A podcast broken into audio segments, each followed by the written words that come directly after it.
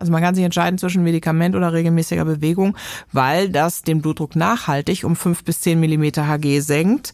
Und Nebeneffekt ist natürlich, dass man dabei noch abnimmt, ne, was wiederum den Blutdruck senkt. Also wenn es gut läuft, ist das die Lösung. Gibt's da nicht auch was Natürliches? Der naturheilkundliche Gesundheitstalk mit Dr. Franziska Rubin und Sina Peschke. Nicht jedes gesundheitliche Problem braucht eine Pille. Und damit herzlich willkommen bei dem Gesundheitstalk mit Deutschlands beliebtester Naturheilkunde-Ärztin Dr. Franziska Rubin. Das hört sich immer gut an. Kannst du das nicht nochmal sagen? Ja, ich bin, ich, ich bin auch erfreut, weil das Und mit Sina Peschke, Moderatorin. Und ihr kennt sie vielleicht aus ihren Podcasts oder natürlich den erfolgreichen Radiosendungen. Ich habe dich überhaupt oft im Radio gehört. Ja, und ich habe dich äh, in der Apotheke liegen sehen. das ist auch schön. Weil Franziska Rubin hat früher beim NDR 17,5 oder 17 mhm. Viertel Jahre das Magazin Hauptsache Gesund moderiert. Und ich war damals aber noch nicht in dem Alter, wo mhm. ich regelmäßig zugeguckt habe. Aber ich war öfter in der Apotheke. So, so, wir fragen jetzt nicht, warum du in der Apotheke warst, wenn du keine gesundheitlichen Probleme hattest. Aber äh, ja. Ja, also ähm, kommen wir später dazu. Ihr seid jetzt bei uns auf alle Fälle genau richtig. Wenn ihr euch ab und zu mal fragt, muss es immer das Antibiotikum oder die Schmerztablette sein oder gibt es dann nicht auch was Natürliches? Ja, weil meistens ist das natürlich so, dass es was Natürliches gibt und vor allen Dingen in den letzten Jahren haben viele wissenschaftliche Studien untersucht, wie gut naturheilkundliche Verfahren und pflanzliche Mittel helfen und die Ergebnisse sprechen eine klare Sprache, die Natur heilt, manchmal sogar besser als herkömmliche Schulmedizin.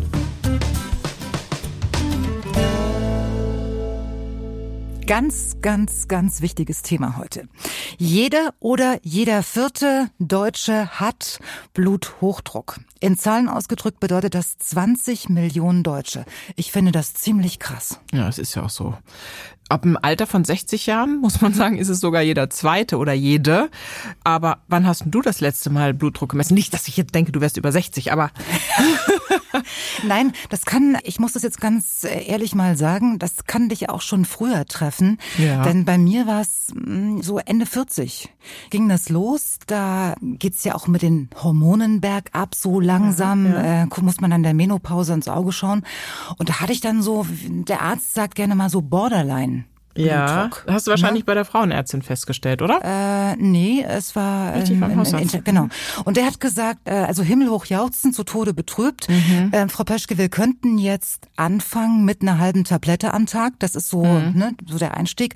Aber äh, dafür sind Sie zu jung. Versuchen Sie es doch einfach mal mit Sport. Na, dann bist du doch die optimale Fragestellerin heute. Ja, ist, ja. ja. Und was ich dazu noch sagen wollte, der Leidensdruck war dann so hoch, mhm. dass ein Wunder passiert ist und ich wirklich angefangen angefangen habe zu walken und irgendwann war es mir zu wenig. Mhm. Und jetzt jogge ich. Ich will nicht angeben, aber ich jogge dreimal die Woche. Schön. Und der Blutdruck, was macht der? Griff, 120 ja. zu 75 vor ja, vier Wochen. perfekt, super. Weil das, was ich, ich damit dich. sagen wollte, ist, äh, also das ist jeder Zweite über 60 betroffen, aber die meisten wissen es eben gar nicht. Stimmt, Weil nicht jeder seinen Blutdruck kennt. Ne? Ja. Und, Bei dir auch ähm, alles in Ordnung? Meistens ja. Wenn ich mich gerade aufrege, ganz bestimmt nicht. Aber der ja. Tipp ist eben ein bis zweimal im Jahr wirklich kontrollieren lassen. Und wir klären euch auch gleich auf, warum das alles so gefährlich ist. Und Franziska, du sagst, mit Naturheilkunde kann man den Blutdruck nicht nur senken, man kann ihn sogar auch dauerhaft heilen. Das finde ich eine ziemlich steile These. Klar, das gilt natürlich auch nicht für alle, aber unter bestimmten Voraussetzungen stimmt das absolut. So, Stück für Stück Lass uns da mal so langsam vorarbeiten. Was ist das Problem an einem zu hohen Blutdruck? Naja, man nennt den ja nicht umsonst den stillen Killer. Man merkt das nicht. Und er ist der größte Risikofaktor für Herz-Kreislauf-Erkrankungen, weil der einfach die Gefäße schädigt. Ja, Und etwa die Hälfte aller Herzinfarkte und Schlaganfälle wären vermeidbar, so Hochrechnung, wenn so ein hoher Blutdruck rechtzeitig erkannt werden würde und auch gescheit behandelt würde. Und man spürt ihn ja nicht. Das ist ja das Tückische genau. an der Sache. Wir haben auch wirklich die Situation noch in Deutschland, dass 45.000 Deutsche pro Jahr einen Herzinfarkt bekommen. Das ist immer noch die häufigste Todesursache, also diese mhm. Herz-Kreislauf-Erkrankung. Mhm. Viertelmillionen Menschen erleideten Schlaganfall pro Jahr. Also wie viel? Ähm, eine Viertelmillion? Also Ja, eine Viertelmillion, das sind 250.000. Also das ist, ist schon wirklich Wahnsinn, ja. Und das Tückische ist, wie du sagst, man fühlt sich eigentlich eher besser mit einem bisschen höheren Druck. Ne? Man ist dann mhm. fitter, man ist leistungsfähig. Ist klar, der Körper hat diese Fähigkeit, uns unter Druck zu setzen, dass wir im Stress gut funktionieren. Gefährlich wird das aber, wenn der dann nach der Belastung nicht wieder auf so ein normales Maß absinkt. Mhm. Und es gibt schon Symptome übrigens, wenn es richtig hoch geht, der Blutdruck, dann hat man tatsächlich Kopfschmerzen, spürt so eine Nervosität, Herzstolpern, Nasenbluten, Ein- und Durchschlafprobleme. Das gibt schon und ganz unangenehm ist natürlich eine Blutdruckkrise. Da geht der richtig hoch auf 230 zu über 130 oder sowas und da geht's einem schon richtig dreckig.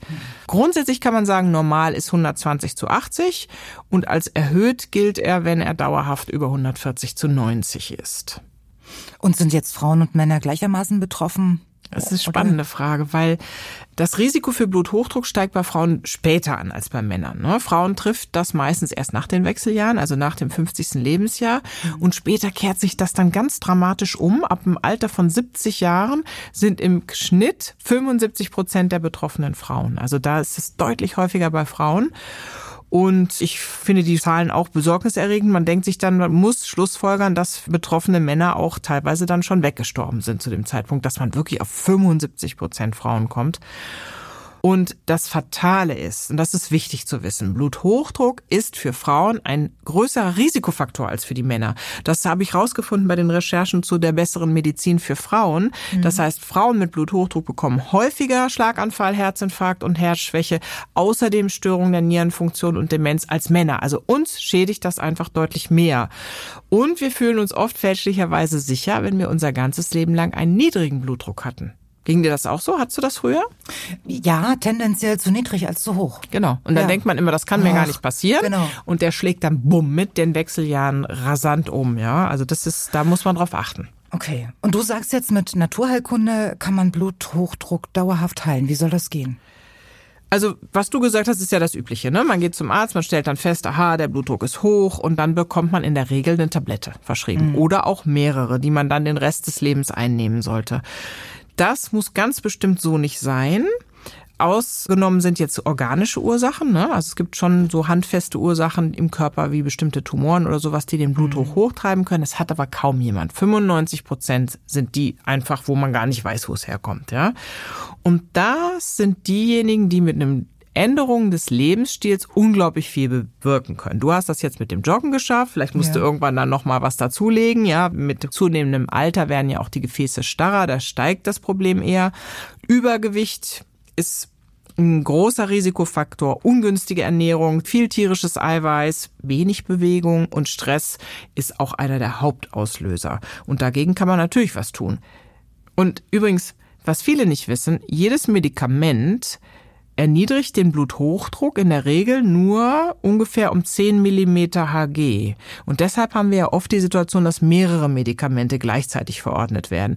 Aber diese 10 Millimeter Hg, das schafft man durchaus mit Änderung von Lebensgewohnheiten. Und deshalb werde ich das gleich auch mal sagen, wie viel das immer so bringt, was man machen kann.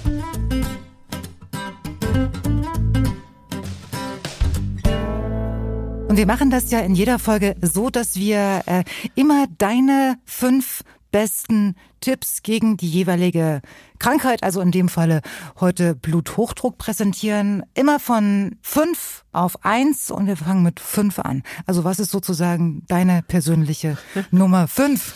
Meine Nummer fünf sind die Superfoods. Also Leinsamen oder Chia oder, oder sowas. Erstmal ist das ja eine tolle Nachricht, ne? dass man Bluthochdruck sozusagen wegessen kann, ein Stück weit oder wegtrinken. Da habe ich dir übrigens auch was mitgebracht. Hast du schon gesehen hier? Ja, ich habe ich hab die Befürchtung, dass du, dass du jedes Mal irgendwas mitbringst und ich bin hier diejenige, die alles ausprobieren muss. Was ist das? Was ja, probier's doch mal. Vielleicht kommst du ja drauf. Moment, was hat sie mir denn da ins Glas geschüttet? Mhm. Sieht aus wie Kirschsaft, ist aber keiner, oder? Es sieht aus wie Blut, finde ich, mhm. oder? Mhm. Passt doch zum Thema. Mhm. oh, Franziska, das ist. Das schmeckt doch nicht schlecht. Rote Betesaft. Genau, rote Betesaft. Und den kann man übrigens oh, auch sehr gut anders. mit Orangensaft oder mit Zitronensaft oder so mischen. Ganz toll. Das ist eine gute Basis für Smoothies. ja, aber halt dich fest. Es gibt gute Studien dazu. Mhm. 0,25 Liter, also ein Viertel Liter am Tag sollte es sein. Und da ist so viel Nitrat drin, dass direkt die Gefäße weitet, dass das wirklich gut funktioniert. Übrigens ist das auch ein Rucola, falls dir das besser schmeckt. Bestimmt. Rucola? Bestimmt, bestimmt. Nein, weißt du, woran, woran mich das erinnert? Rote Beete äh, mhm. gab es früher immer in der Schulspeisung. Ja. Ja, meistens gab es Kartoffeln, Rührei und rote Beete. Mhm. Ähm, mhm. Und es gehört für mich, rote Beete gehört für mich zu diesen Lebensmitteln, die, wo man sich dran gewöhnen muss. Ja, aber so ein rote Beete-Salat so. mit Walnüssen ja, und sowas. Gut, oh, und Ziegenkäse, also ganz toll. Kann man aber überall gut reinmischen und du kannst ja auch die andere rote Beete zu dir nehmen. Übrigens, Ernährung ja. spielt eine extrem wichtige Rolle. Wir wissen, Übergewicht äh, wesentlicher Auslöser für hohen Blutdruck. Mit jedem Kilo weniger sinkt der Blutdruck ungefähr um ein bis zwei Millimeter Hg. Das heißt, wenn man tatsächlich die zehn Kilo schafft, aber ich weiß, das ist ein Riesenaufriss, dann hätte man schon den Blutdruck um bis zu 20 Millimeter Hg gesenkt. Also da sind schon viele wieder in einem super normalen ja, Bereich dran, ja. ja. Okay. Grundsätzlich kann man sagen, fleischarm ernähren, viel Gemüse, weil das einfach günstiger für Herz und Gefäße ist. Und jetzt kommt ein Gemüse, was ein Superfood ist, was ich aber absolut nicht mag. Und das ist der Staudensellerie. Kennst du das? Schon gesehen, ja. Ja. Die Asiaten kochen ja auch viel damit, ne? Ja, ja, kommt für mich gleich nach rote Beete.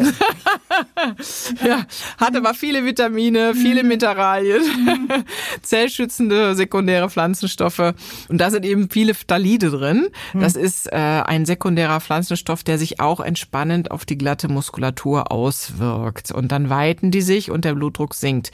Übrigens einfacher Tipp bei rote Beete, bei Staudensellerie wirklich Smoothies machen. Man merkt es nicht, wenn das gemischt ist mit ja. verschiedenen anderen Sachen, Ingwer, Zitrone und sowas.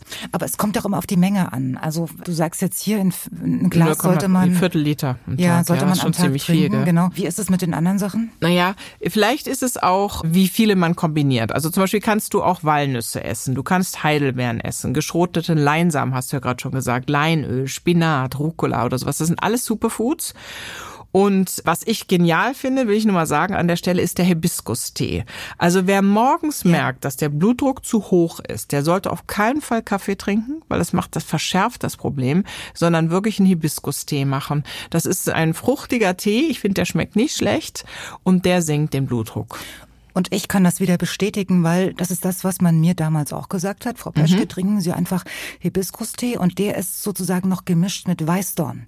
Ja, das Herzstärken das, brauchst du noch genau. nicht, würde ich sagen. Aber grüner Tee zum Beispiel ist auch was Schönes, kann man auch gut nehmen ja. gegen hohen Blutdruck. Hm. Ja, und dann gibt's eigentlich zwei Varianten. Ne? Entweder schmeißt du das alles, was ich erzählt habe, jetzt in den Smoothie rein und machst mal eine Kur über zwei Wochen. Das ist wirklich interessant, dann den Blutdruck zu beobachten, wie der sich verändert. Mhm. Oder man baut halt pro Tag zwei bis drei von den Lebensmitteln ein und isst die regelmäßig. Ich habe jetzt auch kein schlechtes Gewissen wegen der roten Beete, weil ich trinke jeden Tag zwei Esslöffel Leinöl. Ja cool. Also grundsätzlich, jeden Aber Tag. das schmeckt ja nun auch nicht besser, ne? Nee, also wie, dann schließe ich mich deinem Tipp an, einfach rein in den Smoothie. Und keiner ja, merkt's. Nee, ist wirklich, ja, ja, wirklich so. Leinöl ist Sind toll. wir damit quitt? Also mhm. du schaffst es heute nicht mit der roten Beete. Ich bleib beim Leinöl. Na, man sieht es so hübsch aus. Na gut, du brauchst es ja scheinbar auch nicht. Du hast es ja gut schon geschafft mit der Bewegung, aber da kommen wir noch dazu. Gibt es vielleicht sogar Lebensmittel, die kontraproduktiv sind?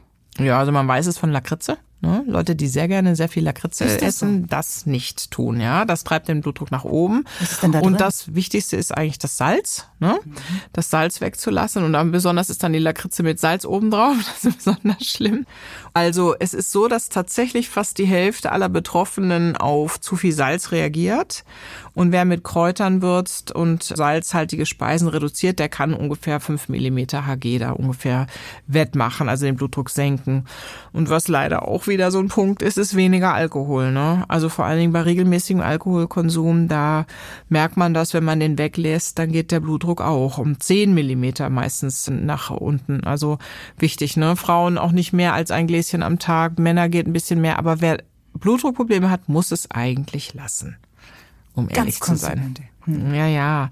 Also man kann das schon zu besonderen Gelegenheiten machen, aber man muss einfach wissen, Alkohol ist schlecht fürs Herz und für den Blutdruck.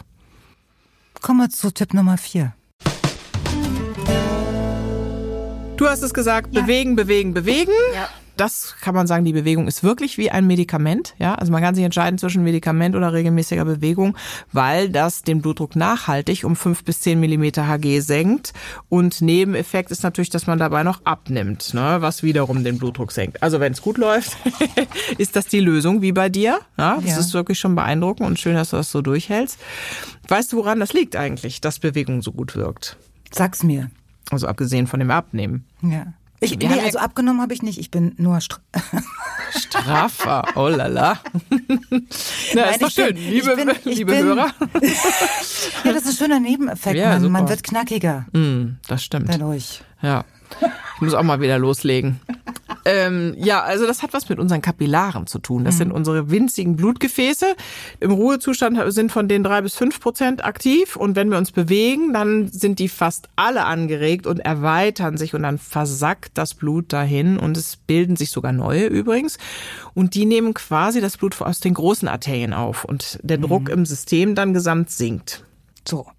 Und funktioniert das auch noch im Alter, dass ich da völlig unabhängig vom Alter. Also ja. man muss halt gucken, welche Sportarten sich eignen. Das sind eigentlich Und diese mit mit gleichmäßigen Bewegungsabläufen, also so wie wir sagen, walken, joggen, aber auch schwimmen, tanzen, Radfahren, was es da alles so gibt oder einfach mit dem Rad zur Arbeit, die Treppe nehmen, gehen.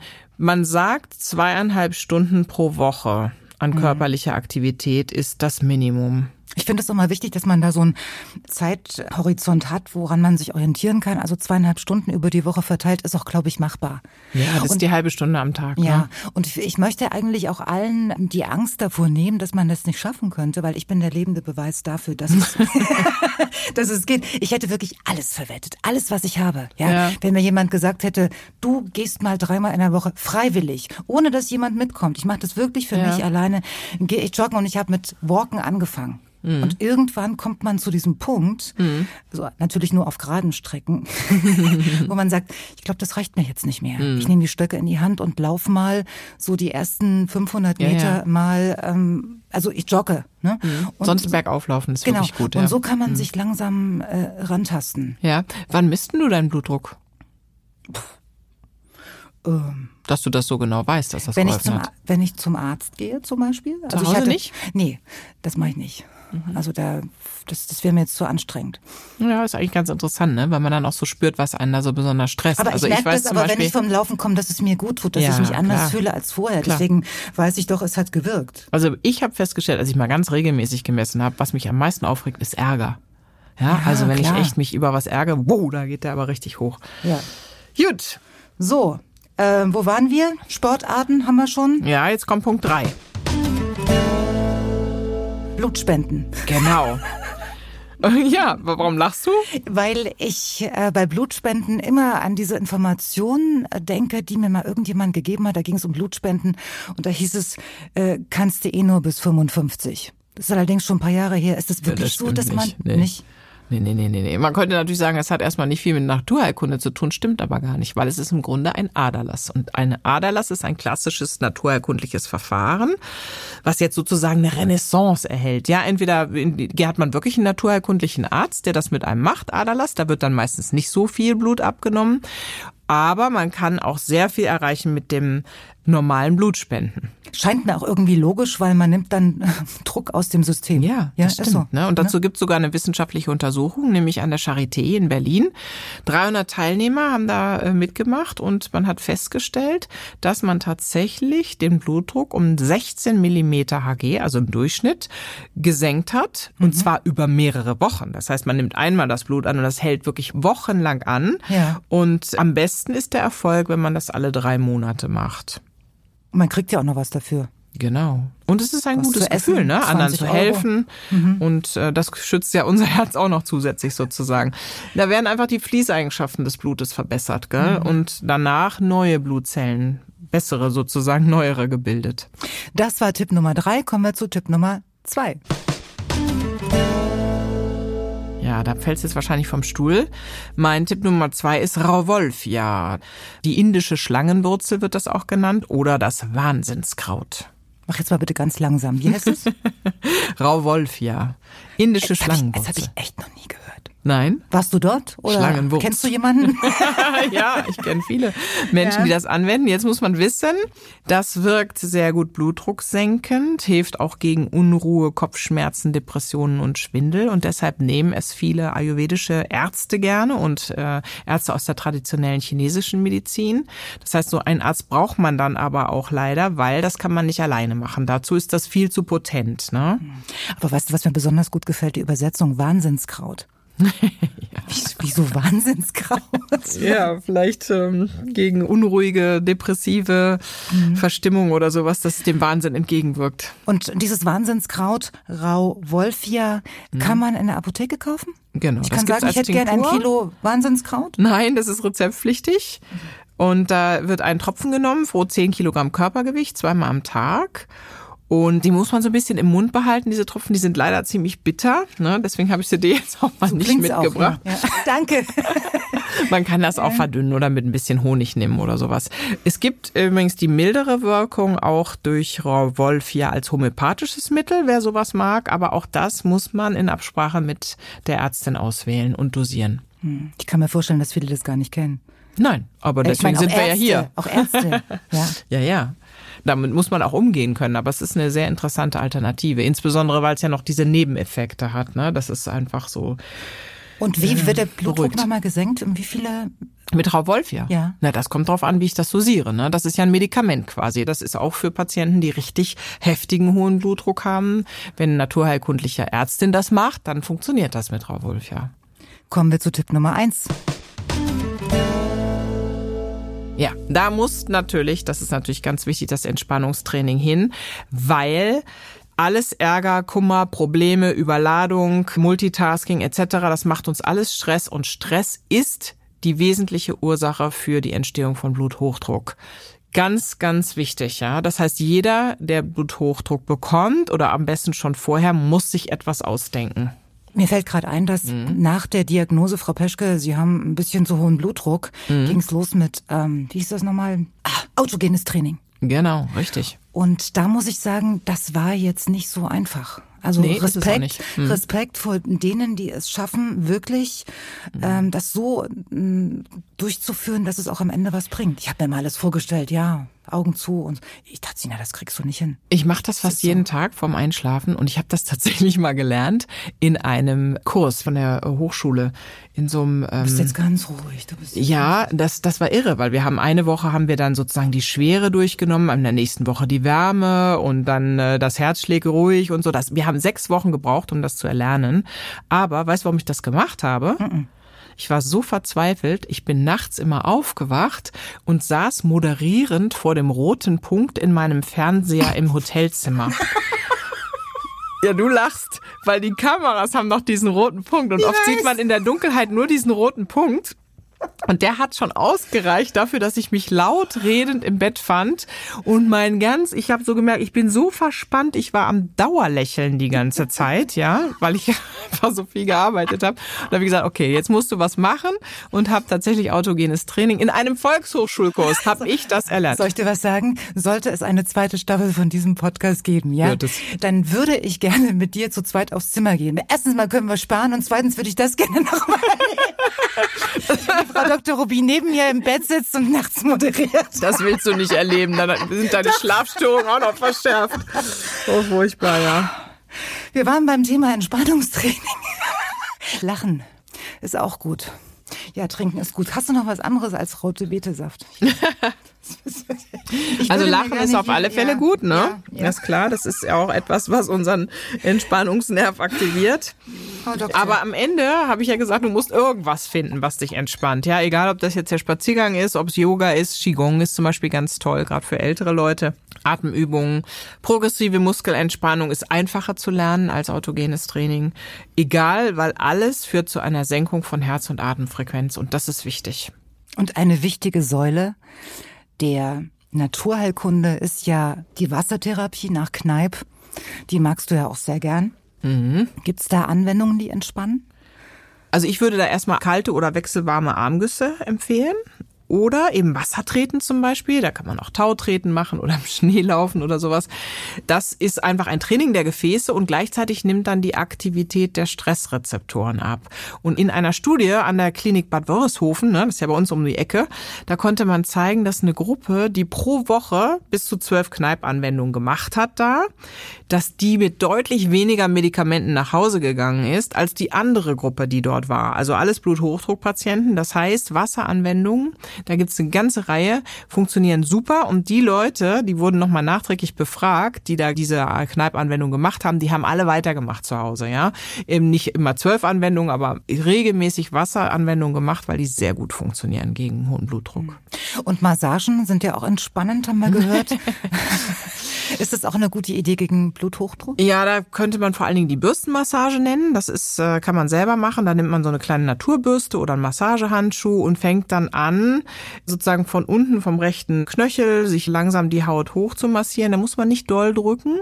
Das führt zu einer Entlastung der kleinen Gefäße. So fünf bis zehn Minuten ungefähr, bis die Haut so richtig rosa ist. Und man bewegt sich hoch den ganzen Körper und hat dann wieder dieses Mehrdurchblutung dieser kleinen Gefäße, was dann das große System entlastet. Und eine ganz wichtige Frage hätte ich jetzt noch, und zwar Sauna ist ja immer so ein Thema, da kursieren unterschiedliche Meinungen. Die einen sagen bei Bluthochdruck lieber nicht in die Sauna. Mhm. Ich habe aber auch schon gehört, dass es heißt, oh, gerade unbedingt. Ja, also grundsätzlich ist die Sauna ja für vieles gut und ist auch ein mhm. gutes Gefäßtraining. Aber man muss halt wissen, wenn der Blutdruck exorbitant hoch ist, ist das gefährlich, ja. Mhm. Dann ist es nicht das Richtige, aber diese mittelgradigen Saunen, gerade ich liebe mal diese Dampfsaunen oder sowas, das funktioniert eigentlich in den meisten Fällen. Wer unsicher ist, einfach mal den Arzt fragen. Und eins gilt aber für alle Bluthochdruckpatienten, nicht mehr ins kalte Tauchbecken, sondern danach kalt abduschen. Danke. Auch für dich. Bist du schon mal in einem Tauchbecken gelandet nach ja, der Sauna? Echt? ist furchtbar. Ja. Na, wir ja. haben ja auch den See vor der Tür. Ich habe tatsächlich Freunde, die das ganze Jahr ähm, da reingehen und ich denke mir manchmal, Mann, wie schafft man das in so eiskaltes Wasser? Aber toll, Respekt, wer schafft, aber nicht mehr mit hohem Blutdruck. Ist doch eine schöne Info so nebenbei. Kalt duschen reicht auch. Danke dafür. Wie, wie, wie wollen wir diese ganzen vielen Infos jetzt äh, zusammenfassen? Ja, also ich denke, wenn man zwei Dinge mitnimmt, ist das schon mal etwas. Nämlich das erste ist, dass man regelmäßig den Blutdruck mal misst. Ne? Auch vielleicht mal in der Apotheke abbiegen oder sowas, weil den hohen Blutdruck spürt man meistens nicht. Und gegensteuern kann man ja nur, wenn man es weiß. Mhm. Und zweitens, es gibt so viele Stellschrauben, die man selber in der Hand hat Naturheilkunde, Ernährung, mehr Bewegung, weniger Stress oder sowas kann man wahnsinnig viel erreichen.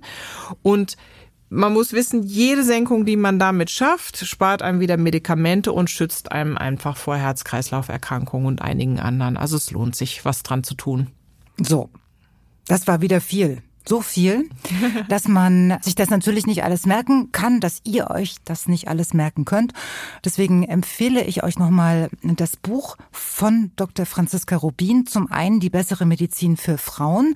Das ist Gendermedizin, total interessant. Wir haben ja vorhin schon gehört, dass Frauen viel öfter von Bluthochdruck betroffen sind als Männer. Ja, und nicht nur das, sondern äh, es ist auch tatsächlich so, dass der Bluthochdruck für Frauen ein viel schlimmerer Risikofaktor ist als für Männer. Okay. Und die brauchen auch teilweise andere Medikamente. Medikamente. Also das äh, habe ich da beschrieben in der besseren Medizin für Frauen und natürlich einige naturheilkundliche Ansätze. Okay. Also absolut lesenswert. Dr. Franziska Rubin, die bessere Medizin für Frauen, ist vor zwei Jahren erschienen. Also alles mhm. noch up to date. Na klar. Und die nächste Episode von Gibt's da nicht auch was Natürliches? Die hört ihr dann in zwei Wochen. Worüber sprechen wir dann? Über das Immunsystem. Immunsystem. Ja, wie Zum man Beispiel. das ein bisschen pimpen kann, wie man besser durchs Leben kommt, weniger schnell krank wird, weniger anfällig wird für Erkrankungen und ja, wie man sich selber da auch behelfen kann. Und am besten ist ja sowieso, ihr abonniert den Podcast kostenlos in der App eurer Wahl, dann verpasst ihr keine neue Folge mehr. Und wisst ihr was? Und wenn euch der Podcast auch noch gefällt, dann empfehlt ihn doch gerne weiter und noch besser, ihr bewertet ihn gleich mit fünf Sternen und einer kleinen Rezension. Das würde uns wahnsinnig helfen. Ja, das wäre super. Und weitere Informationen ne, zu unserem Podcast, aber auch den Büchern, die findet ihr auf meiner Webseite. Das ist www.franziska-rubin.de. Alle Links und Infos gibt es auch nochmal in den Show Notes zu dieser Episode. Und wir sagen damit Tschüss. Macht's gut. Auf ganz bald.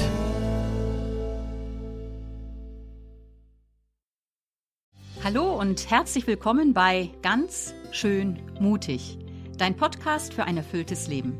Mein Name ist Melanie Wolfers Und mein Name ist Andreas Bormann. Ich bin Radiojournalist und bin alle 14 Tage ja mit dir, Melanie, verabredet.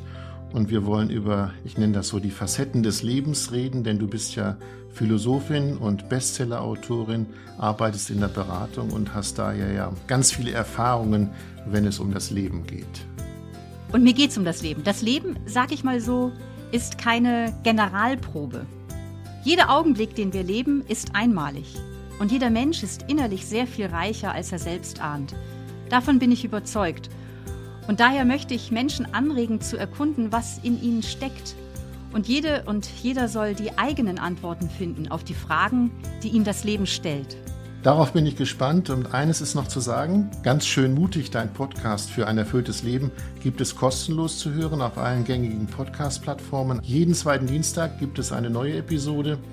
Weitere Informationen findet ihr auf melaniewolfers.de.